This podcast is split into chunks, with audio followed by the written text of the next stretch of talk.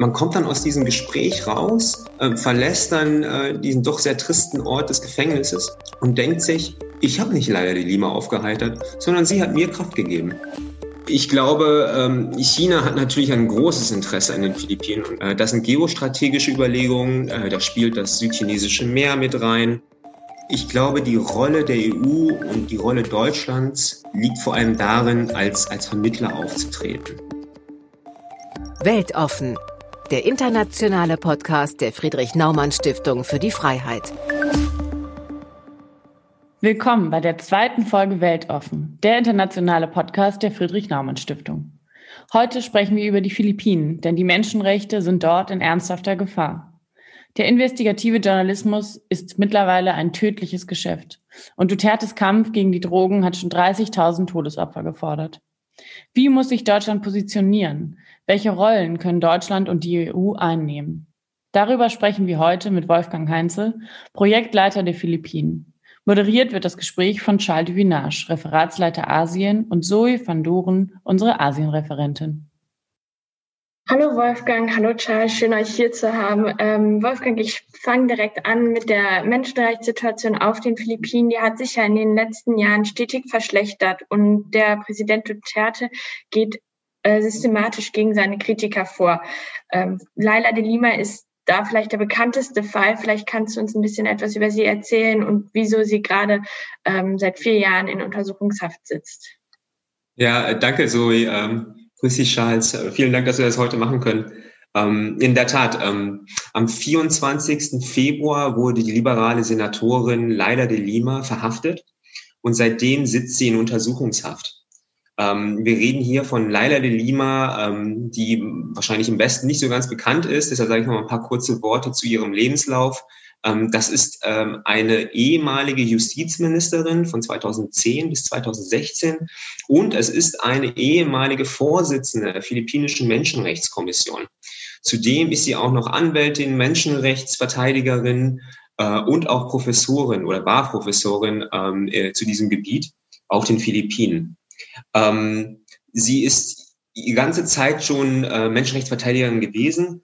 Ähm, und das Interessante ist zum Beispiel, dass sie, ähm, als sie jetzt verhaftet wurde unter der Präsidentschaft von Duterte, ähm, Duterte und Laila de Lima kennen sich schon. Und zwar als Laila de Lima 2009 Vorsitzende der Menschenrechtskommission war, untersuchte sie die Morde in Davao, äh, wo damals ähm, Personen von Unbekannten ermordet wurden, die vermeintliche Kriminelle sind. Und ähm, das Interessante ist, zu dem Zeitpunkt, wer war der Bürgermeister von Davao? Es war Duterte. Und was hat Duterte zum Beispiel 2009 schon gesagt? Dass Polizisten in ähm, selbst, also um sich zu verteidigen, auch Kriminelle erschießen können. Und zwar in äh, wenn man sich äh, selber ähm, in Notwehr äh, erschießen darf. Und äh, das ist ganz interessant. Das heißt, die hatten schon damals diese, ähm, diese Historie, die kannten sich schon. Und als dann Duterte auch mit dem Wahlversprechen, hart gegen äh, die Drogen und den Drogenhandel vorzugehen, ähm, äh, sein, seine, äh, seinen Wahlkampf bestritt, ähm, konnte man schon sehen, ah, okay, das wird dann in diese Richtung gehen. Und äh, ohne Überraschung, es gab dann auch keine große Überraschung, als dann mit dem Antritt von Duterte ähm, vermeintlich Kriminelle von Unbekannten erschossen wurden. Also wir hatten am Anfang hatten wir Zahlen von 97 Prozent äh, der Razzien von Polizisten endete mit äh, Toten. Ähm, und zwar äh, jedes Mal hat dann die Polizei gesagt, wir haben die in Notwehr erschossen. Ähm, aber die äh, Überlebende, es gab auch Überlebende, ähm, Familienmitglieder ähm, und äh, Nachbarn erzählten dann, äh, dass das wohl nicht so gewesen ist. Und das ist da, ähm, und alles deutet darauf hin, dass es sich hier um außergerichtliche Hinrichtungen handelt. Ähm, wenn wir uns das anschauen, ähm, äh, die Personen, die ermordet wurden, äh, das sind meistens äh, Personen aus den ärmeren äh, Teilen der, der Gesellschaft. Ähm, das sind aber auch Kinder. Ähm, wir haben ähm, einer großen Fälle war zum Beispiel eines eines eines kleinen Jungen, wo man auf CCTV-Kameras, also Kameras, Sicherheitskameras gesehen hat, dass der von Polizisten fort abgeführt wurde und der dann erschossen in äh, einer dunklen äh, Gasse gefunden wurde. Ähm, was wir nicht sehen, ist ähm, eine große Untersuchung der Polizei oder der Regierung zu diesen Toten. Ähm, was wir auch sehen, ist, dass es zum Beispiel 2000, ab Januar 2017 keine wirklichen Zahlen oder keine festen Zahlen mehr zu sehen sind. Äh, damals, äh, nach ungefähr einem halben Jahr äh, der Regierungszeit von Duterte, war die Zahl der Toten bei 7000. Mittlerweile sprechen Menschenrechtsorganisationen wie Amnesty International ähm, oder auch Human Rights Watch von ungefähr 30.000 Toten. Ähm, hier geht es wirklich um, um, um Personen, die ähm, zum Beispiel bei diesen Polizeirazzien, wie erwähnt, erschossen wurden, aber auch durch Unbekannte. Und ähm, das alles wollte dann ähm, Leila de Lima als Senatorin in einer Untersuchungskommission untersuchen.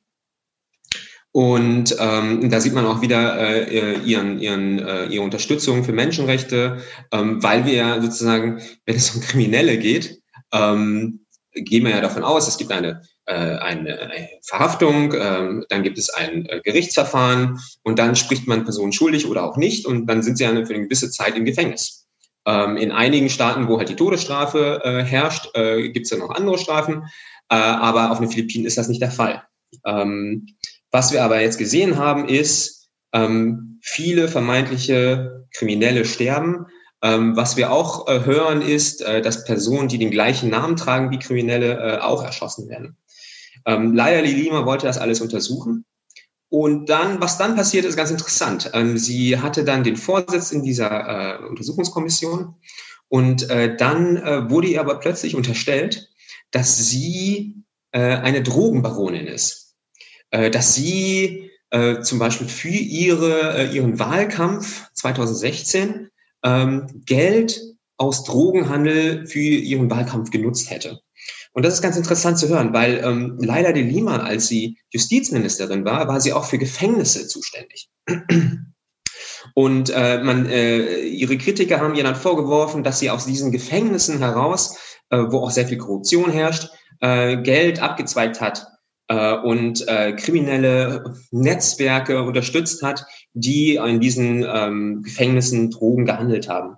Laila de Lima ist aber eine Person, die mir zum Beispiel jetzt nicht nur 2009 mit Duterte ange äh, aneinander geriet, sondern auch 2014 ungefähr, ihr äh, mehrere Razzien äh, auf eins der, der größten Gefängnisse auf den Philippinen äh, durchführte und dabei äh, einiges fand. Äh, und zwar war die Korruption äh, ähm, in diesen Gefängnissen so groß, dass äh, bei diesen Razzien Drogen gefunden wurden. Waffen, Mobilfunktelefone, ähm, aufblasbare Sexpuppen, Fernseher, da gab es eine Bar. Also es gab damals diese, Fer äh, diese Fernsehberichte, äh, wo dann die Journalisten reinkamen und dann hat man diese Bar gesehen oder eine Jacuzzi. Also wirklich kleine klimatisierte Villen äh, mit Laptops, mit Wi-Fi. Ähm, äh, Luxusuhren wurden da beschlagnahmt. Äh, da gab es sogar, man kann sich das kaum vorstellen, in, auf den Philippinen, das ja äh, tropisch ist, da gab es sogar eine Sauna. Ähm, äh, das hat äh, Laia Delina aufgedeckt, ähm, hat dann auch die Korruption aufgedeckt, die dazugehört. Und, und jetzt behauptet aber ähm, die Regierung oder beziehungsweise die Staatsanwalt, ähm, dass Laila de Lima ähm, Drogen, den Drogenhandel äh, auf in diesen Gefängnissen gesteuert hätte.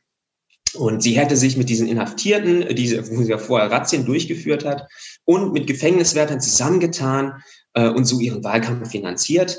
Die Anklage lautete dann Verschwörung zum Drogenhandel. Und das ist ganz wichtig, weil Drogenhandel ist eine schwere Straftat und auf den Philippinen kann man, äh, wenn man das äh, da angeklagt wird, kann, kommt man nicht auf Kaution frei. Das heißt, Laia de Lima, äh, es gibt jetzt mit, äh, es gab drei Verfahren gegen sie, ist seit vier Jahren in Untersuchungshaft, aber es ist noch nicht zu irgendeinem Ende der Verfahren gekommen. Ähm, und man muss sich das dann auch mal auf der Zunge zergehen lassen. Ähm, die Dame hat sich für Menschenrechte eingesetzt hat sich ähm, für, äh, für das Ende der Korruption in diesen Gefängnissen eingesetzt. Und jetzt wird ihr genau das vorgeworfen, ähm, dass sie äh, Drogenhandel betreibt, äh, dass sie korrupt sei äh, und dass sie ähm, das Geld genommen hat äh, aus, aus, aus dem Drogenhandel. Und äh, das ist eine interessante Sache. Laia de Lima hat angeblich Geld genommen, das aus dem Drogenhandel stammt. Und da haben wir irgendwie drei verschiedene Punkte, die ganz interessant sind. Ähm, zum einen äh, der aktive Teil im Drogenhandel. Ähm, das ist ja Teil der Anklage. Äh, das ist auch äh, ein wichtiger Teil dafür, dass sie nicht auf Kaution freikommen kann. Uh, und da äh, sehen wir, äh, sehen auch Beobachter, es gibt keine festen Beweise für Leila de Lima, dass sie irgendwie aktiv im Drogenhandel war. Ähm, die äh, Verteidiger von de Lima sagen zum Beispiel, man hat keine, man hat kein Geld bei de Lima gefunden. Man hat keine Drogen bei de Lima gefunden. Es gibt keine Zeugenaussagen, die sie irgendwie in Drogenhandel ähm, äh, äh, verbinden. Ähm, und da könnte man immer noch sagen, na ja, als Drogenbaronin hat sie nicht viel mit äh, dem äh, Drogen zu tun gehabt an sich oder mit dem Drogenhandel an sich. Sie hat dann sozusagen als große Chefin, äh, wie das so ist, äh, die Kleinarbeit haben andere über, äh, übernommen, aber sie hat dann einfach das Geld genommen ähm, das aus dem Drogenhandel kommt.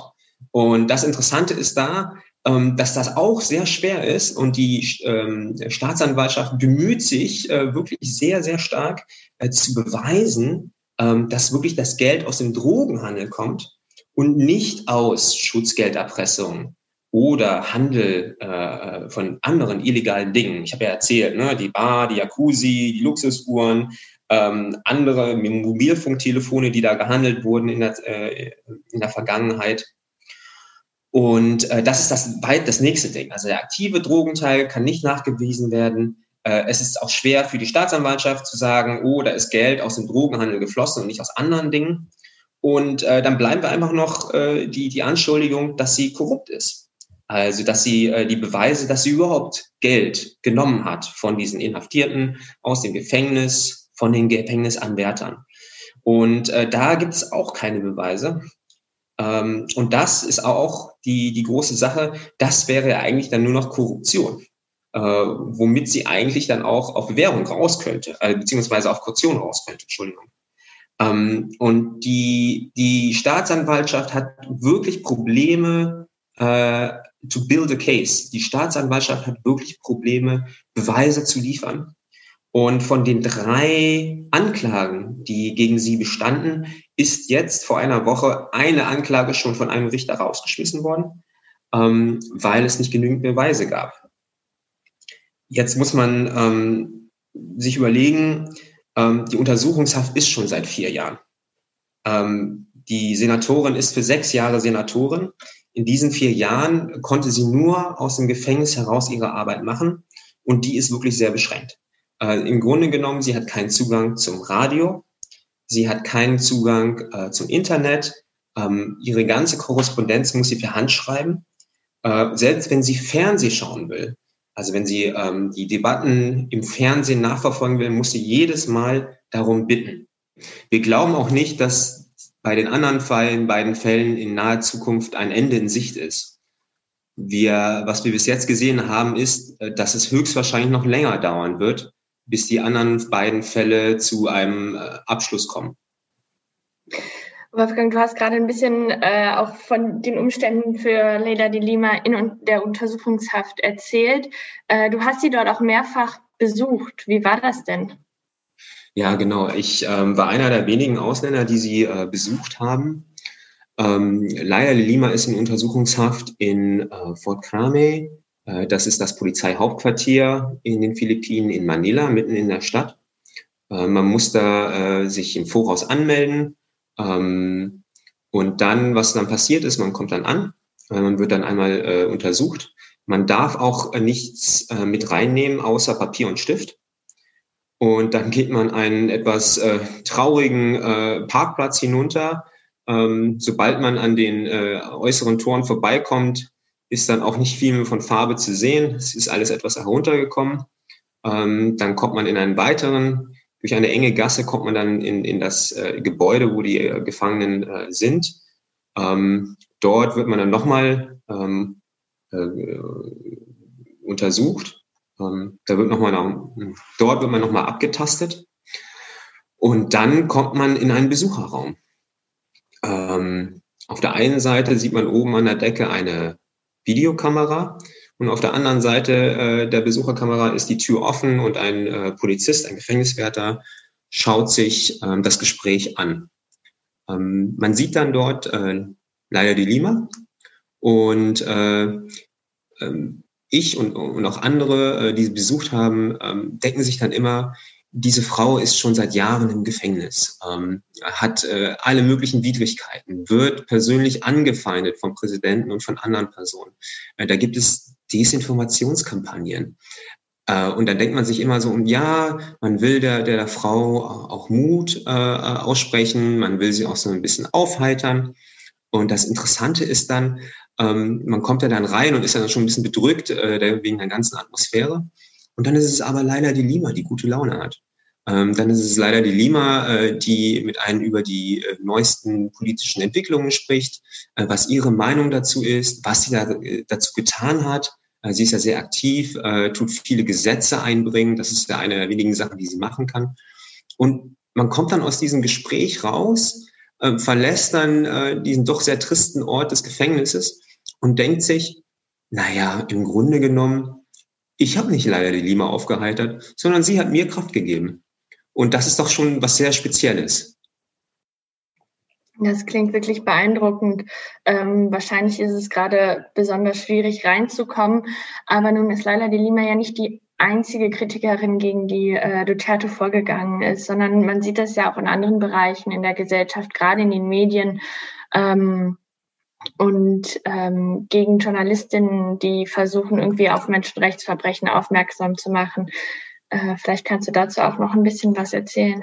Ja, gerne. Ähm, eine der ähm, großen Namen, äh, die wir auch international hören, ist Maria Ressa. Maria, Maria Ressa ist Chefin äh, eines Nachrichtenportals. Kann man so ungefähr mit Spiegel Online vergleichen ähm, mit dem Namen Rappler. Und Rappler ist eigentlich schon immer ein kritisches Medienhaus gewesen. Und äh, mit dem Beginn der Präsidentschaft von Duterte schaute sich Rappler sehr genau äh, den sogenannten Kampf gegen die Drogen an, äh, die Drogentoten. Ähm, und man muss dazu auch sagen, ähm, sie schauten sich auch ähm, die Entwicklung äh, auf den sozialen Medien an äh, und untersuchten auch äh, die sogenannten Trollfabriken, ähm, die äh, von außen gesteuert werden, äh, wo man dann auch oft sieht in öffentlichen Debatten auf Facebook, dass dann sehr viele Posts, äh, die dann Regierungs, äh, äh die zum Drogenkrieg äh, von sehr re regierungsfreundlichen äh, äh, Posts dann äh, geleitet werden. Äh, man hat auch das Gefühl, dass auf äh, sozialen Medien, vor allem Facebook, doch äh, ein sehr starker Wind für die Regierung äh, weht und äh, Rappler hat sich das angeschaut und hat dann auch aufgedeckt, dass das äh, doch zum großen Teil organisiert ist. Es gibt natürlich die Duterte-Unterstützer, aber es gibt auch einen nicht signifikanten, äh, nicht unsignifikanten Teil, äh, der von außen gesteuert wird und wo auch in letzter Zeit ähm, Facebook äh, Millionen von Accounts gesperrt hat wegen, also das ist der Terminus äh, von Facebook, Inauthentic User Behavior, äh, mit anderen Worten, das sind Fake-Accounts gewesen äh, Fake-Accounts, die sich von bestimmten Portalen äh, bestimmte Nachrichten oder Messages äh, gezogen haben und die dann auf Facebook vert äh, verteilt haben. Ähm, und Maria Ressa ist, hat jetzt in den letzten zwei Jahren zehn Haftbefehle erhalten und ihr werden verschiedene Sachen ähm, vorgeworfen. Äh, in einem Fall äh, wird ihr vorgeworfen oder Rappler wird vorgeworfen, äh, ein Fall der Verleumdung ähm, dieses Gesetz zur Cyberverleugnung war, äh, gab es nicht, als dieser Artikel geschrieben wurde und wird jetzt retroaktiv angewendet, nachdem Rappler ähm, alle ihre Artikel auf ihrer Webseite nochmal auf Rechtschreibfehler untersucht hat. Das heißt, ähm, da hat man vielleicht mal ein äh, Komma äh, geändert ähm, oder ein Satzzeichen. Ähm, und dann hat das Gericht gesagt, aufgrund dieser Veränderung haben wir hier eine Neupublikation des Artikels und somit äh, greift das Verleumdungsgesetz und äh, Maria Ressa wurde in dem Fall verurteilt. Sie ist ja nochmal in Berufung gegangen. Im Allgemeinen äh, können wir äh, reden, äh, Menschenrechtsexperten auf den Philippinen äh, von dem Terminus Lawfare. Das ist die Verquickung vom, vom Terminus äh, Law und Warfare, also Krieg.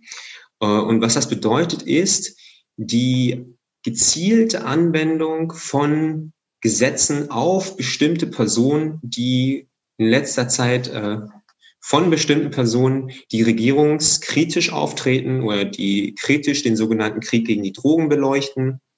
Und wir sehen auch in der Anwendung dieser Gesetze eine Neuinterpretation. Also es gibt Maria Ressa, bei der sehen wir das. Wir sehen das bei äh, Leila de Lima. Wir sehen das aber auch bei anderen Leuten.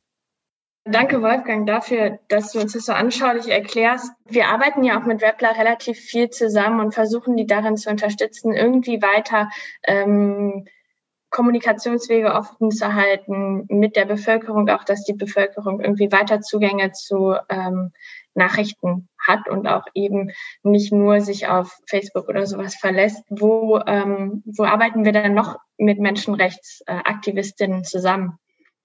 Ja, die Stiftung ist seit äh, mehr als zehn Jahren ein stolzer Partner von Rappler. Ähm, wir haben jetzt gerade in den letzten Jahren sehr viel mit Rappler zum Thema Medienfreiheit gemacht, äh, zum Thema äh, Schulung für Medienkompetenzen, äh, aber auch zum Thema ähm, Desinformationskampagnen, was man damit machen kann. Ähm, was wir versuchen, ist, ähm, das Thema ähm, auf die politische Tagesdiskussion zu bringen. Aber auch für Personen, äh, für normale Leute, dass sie sich mit diesem Thema auseinandersetzen und auch auf Facebook selber sehen können, wenn es höchstwahrscheinlich äh, Fake News gibt, die bei Ihnen in Ihren Zirkeln oder in Ihren äh, Diskussionsgruppen auftauchen. Wir als Stiftung sind natürlich seit, seit 1986 auf den vielen Philippinen aktiv und da auch äh, groß im Menschenrechtsbereich aktiv. Wir arbeiten jetzt zum Beispiel zusammen mit der Menschenrechtskommission, ähm, die eine unabhängige ähm, Kommission ist, äh, wir arbeiten aber auch zum Beispiel seit Jahren ähm, wirklich mit dem Ateneo Human Rights Center zusammen. Und was die machen ist, die organisieren eins bis zweimal im Jahr ein Menschenrechtspraktikum. Ähm, was dann passiert ist, äh, junge Jurastudenten ähm, kriegen ein Training und können dann in äh, abgelegenen Gebieten äh, mit Menschen arbeiten und deren rechtliche ähm, die können dann mit jungen Menschen arbeiten und ihnen Rechtsbeistand liefern. Das heißt zum Beispiel, ähm, wenn äh, die Personen, äh, die gerade in ärmeren Gebieten äh, über keine, natürlich über keine juristische Ausbildung verfügen, aber auch keinen Zugang zu einem bezahlbaren äh, Rechtsanwalt haben, können dann mit diesen Studenten dann über ihre rechtlichen Probleme sprechen, können aber auch zum Beispiel über Probleme sprechen, äh, die Menschenrechte betreffen. Und ähm, das Programm hat als Ziel, dass man diese Studenten zu Menschenrechtsthemen sensibilisiert. Dass sie dann später, wenn sie ihr Jurastudium abgeschlossen haben, wenn sie dann Anwälte sind oder ähm, Staatsanwälte oder Richter, ähm, dass die dann im Hinterkopf haben, wie schwierig die Menschenrechtssituation wirklich ist äh, im Leben von vielen Menschen und ähm, dass sie sich dann in ihrem in ihrer Arbeit auch selber nochmal engagieren. Zum Beispiel haben wir Anwälte, die pro bono äh, Fälle übernehmen.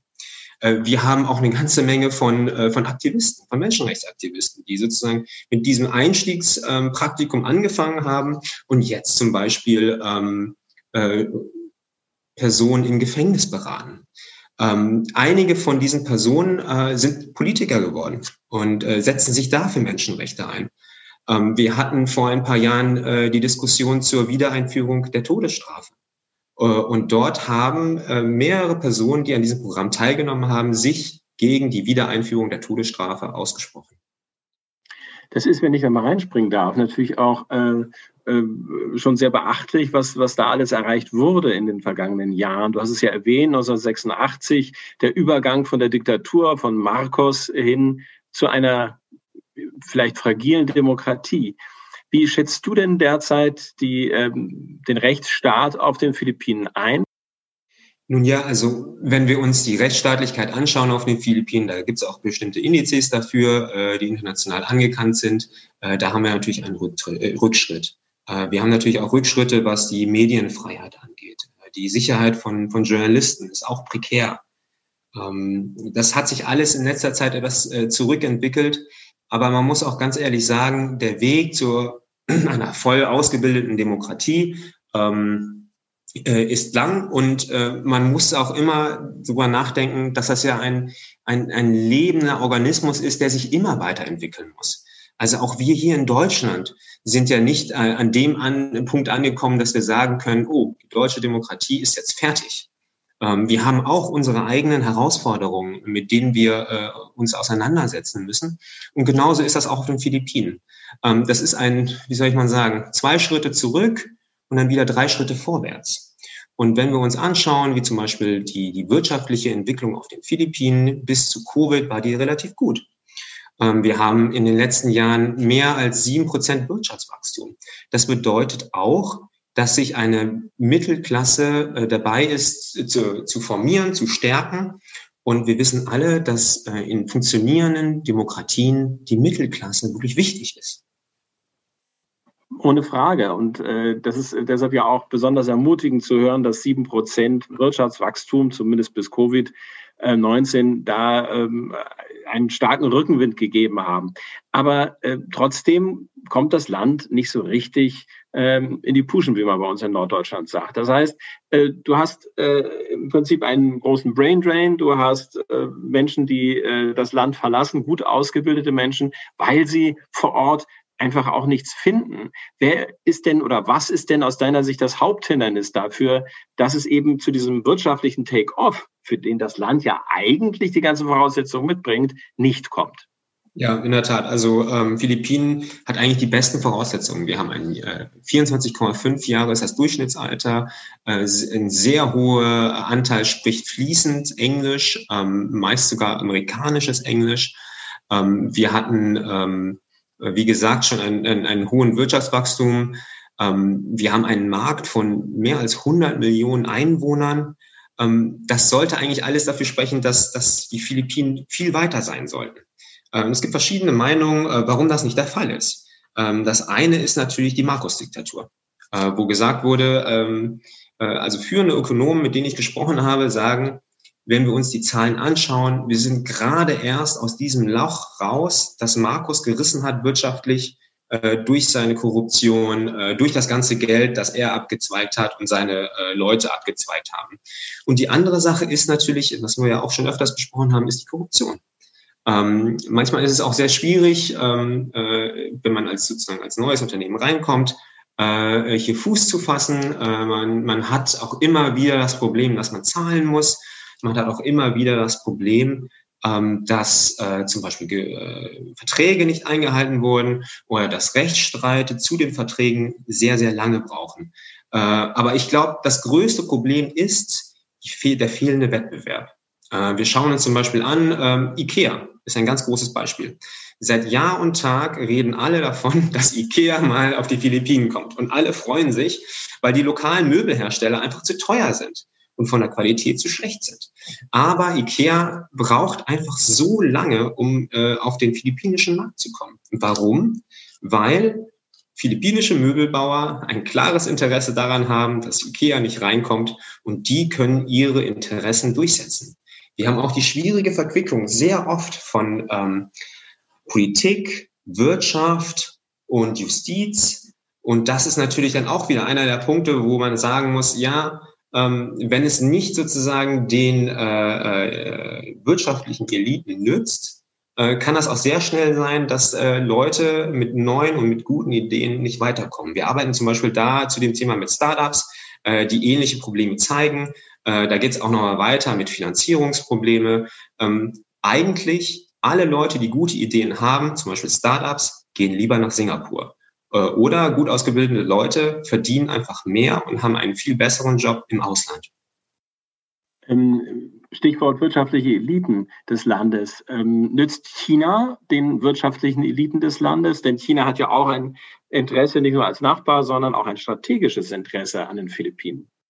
Ja, ich glaube, ähm, China hat natürlich ein großes Interesse an den Philippinen und, und, und auch ähm, Philippinen war ja jahrelang ein, ein fester Verbündeter der USA. Äh, das sind geostrategische Überlegungen, äh, da spielt das südchinesische Meer mit rein, ähm, äh, da spielen also verschiedene Faktoren mit rein.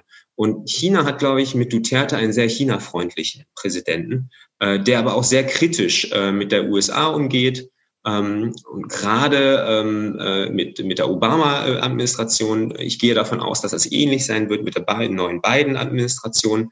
Ähm, er konnte sich dann doch etwas besser äh, arrangieren mit jemandem wie Trump. Äh, ich glaube, da sind auch äh, sich zwei sehr nahe gekommen, die doch ähnlich ticken. Äh, und so gesehen, ja, China hat natürlich ein Interesse. Ähm, China ist übrigens auch der, wenn ich das richtig im Kopf habe, zweitgrößte Investor äh, auf den Philippinen, äh, privat, äh, in der Privatwirtschaft. Äh, wenn wir uns aber zum Beispiel ähm, die großen Infrastrukturprojekte anschauen, wo eigentlich China auch groß investieren wollte, äh, da haben wir circa 75 verschiedene Projekte, die China finanzieren will. Und ich glaube, nur sieben sind bis jetzt in die Puschen gekommen, wie du das so schön sagst. Und da sieht man auch, dass es da verschiedene Unter Unterschiede gibt. Und ähm, da muss man auch schauen, was ist zum Beispiel die Interesse der chinesischen Wirtschaft, was sind die Interessen der chinesischen Regierung. Und die Interessen ähm, der chinesischen Regierung sind dann natürlich, du hast es schon angesprochen, nicht nur wirtschaftliche Interessen, sondern auch sicherheitspolitische Interessen. Ähm, die Philippinen liegen an einer unglaublich äh, geostrategischen, wichtigen äh, Stelle.